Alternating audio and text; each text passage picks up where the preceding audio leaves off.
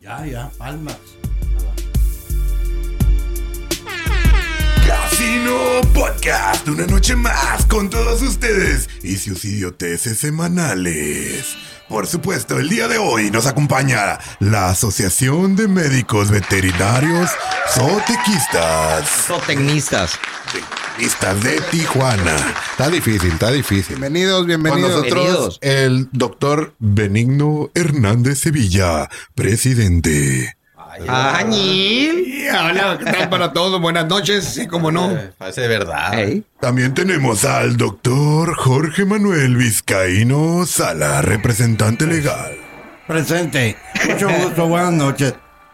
El doctor Gerardo Quiroz Lázaro, secretario. Presente, buenas noches. Añil. Y por supuesto, el doctor Sergio Jaime Valdés, vicepresidente. Un gusto.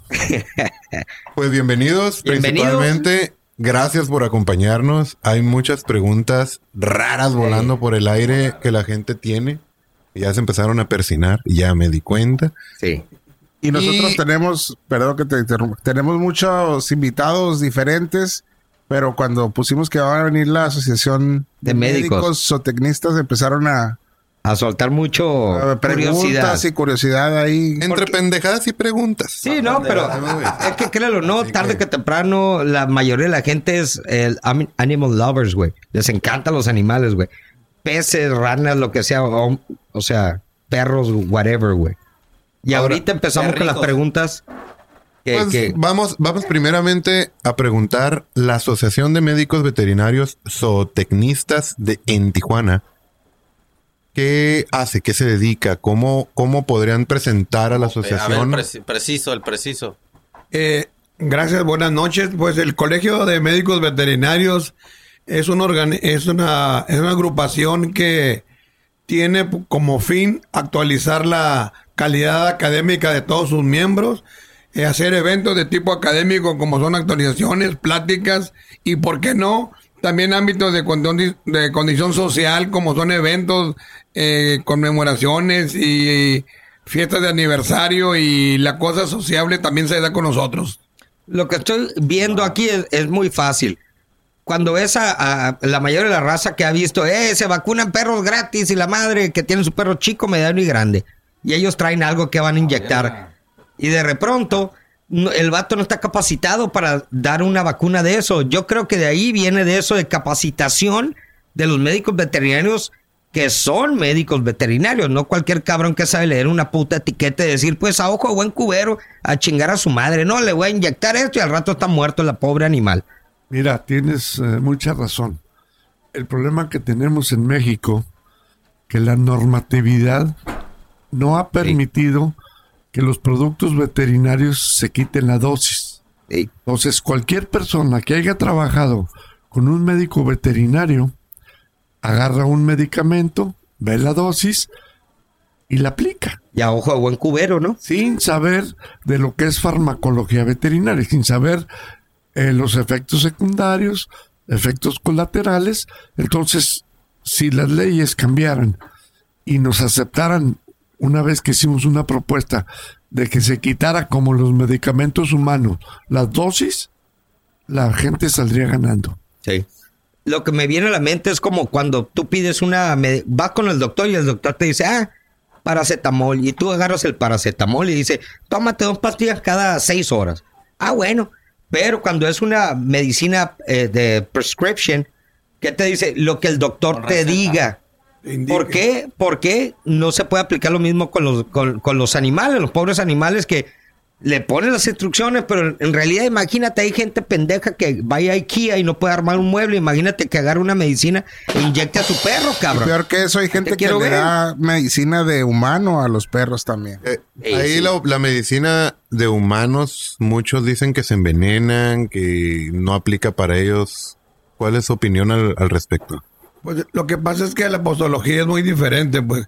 En lo que es el recurso humano, como una prescripción médica, hablando de fármacos, es sobre el peso de la, es sobre el peso. En el caso de la gente es sobre edad.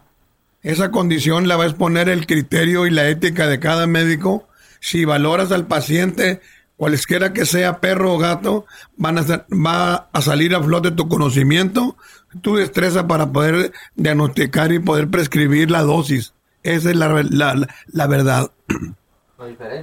Es la diferencia. Aquí el rollo de que, desgraciadamente, yo lo veo, un animal no te dice, güey, me duele.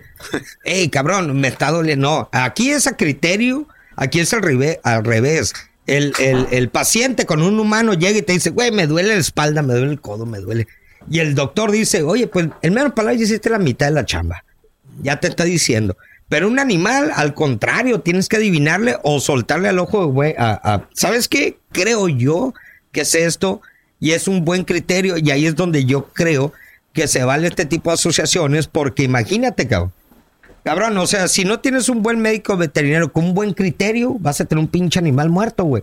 Al igual que los güeyes del gobierno que, órale, dice ahí que pesa tres kilos, pues yo creo que pesa tres kilos y es un Doberman. Ya, ya, ya estuvo. No, pero es lo que es, es lo que es.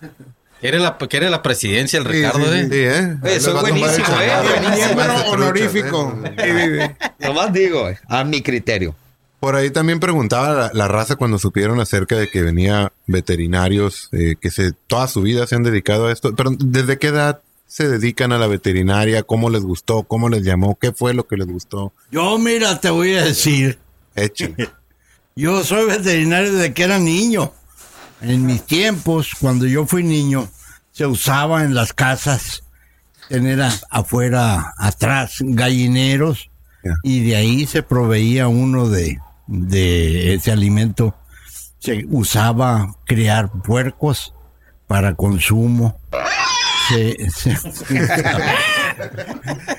y ahí, de ahí yo siento que de ahí a mí me nació la afición por la medicina veterinaria y nunca, nunca me gustó otra carrera.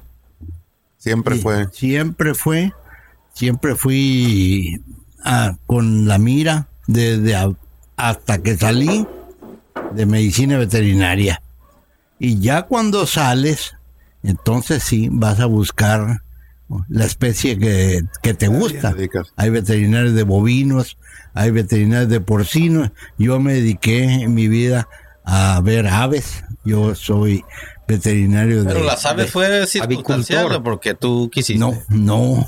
Mi tirada era bovinos de engorda. Eh, y por azar del destino caí, caí en, en- Aves. como veterinario de aves, de aves de, de para huevo de plato. Ahí. Y ahí me realicé. Ahí me realicé y todavía la sigo extrañando porque ya ahora me dedico a otra cosa. Y es lo que estoy a, a- a- a o- a ojo buen cubero. Estás en la escuela, estudias veterinaria y luego de ahí te dedicas tú porcino, ganado, especializas aves en o algún algo. tipo de- de Imagínate especie. el vato que estudia medicina, ¿qué vas a decir? A humanos, güey, nada más, ¿no? Sí, sí, sí. Y déjate de mamadas, güey. Ya que son varias. Uno, exactamente. un- uno creería que se dedican en general a todo tipo de animal. Supongo que sí hay quienes No, tratan de veterinario general, pero ya casi no se usa eso, ya pasó a la historia. Está como el, veter- el médico humano, el de, de- de ranchito, Sí. que tenía que ver todo. Ya es muy difícil.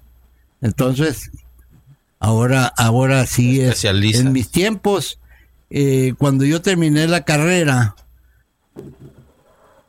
de todos mis compañeros, nomás dos se dedicaron a especies menores, perritos y gatos. Todos los demás nos fuimos al campo. Se usaba, Producción animal. se usaba así. Y hoy en día es al revés. Uno dos van al campo y todo el mundo, perros y gatos. Sí, porque es lo que lo más de moda. práctico. Sí. Bueno, hoy en día la gente ya tiene que entender, la medicina veterinaria no es la, la medicina, como dice el doctor Vizcaíno, de antes. Ahorita ya es una medicina, quiero pensar, mucho más completa que la medicina humana.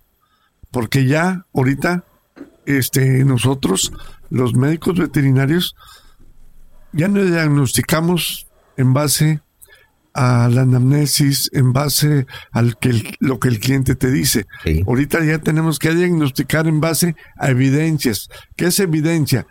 Ya tenemos que tener equipo para hacer laboratorio, rayos X, ultrasonido, y ahorita ya hay una gama de especialidades que, por ejemplo, en el estado de Veracruz es el líder número uno en neurocirugía veterinaria. Cabrón. Ay, güey. Entonces estamos hablando de neurocirugía veterinaria.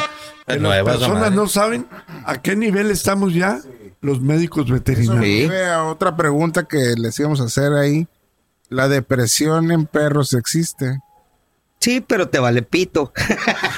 No, No, no, no. Te ladra, te No. ladra débil. Wow, wow. no es una depresión como tal, si es una condición exterior del, del animal en su entorno, que este va a cambiar de acuerdo al apego que haya o desapego que haga del amo.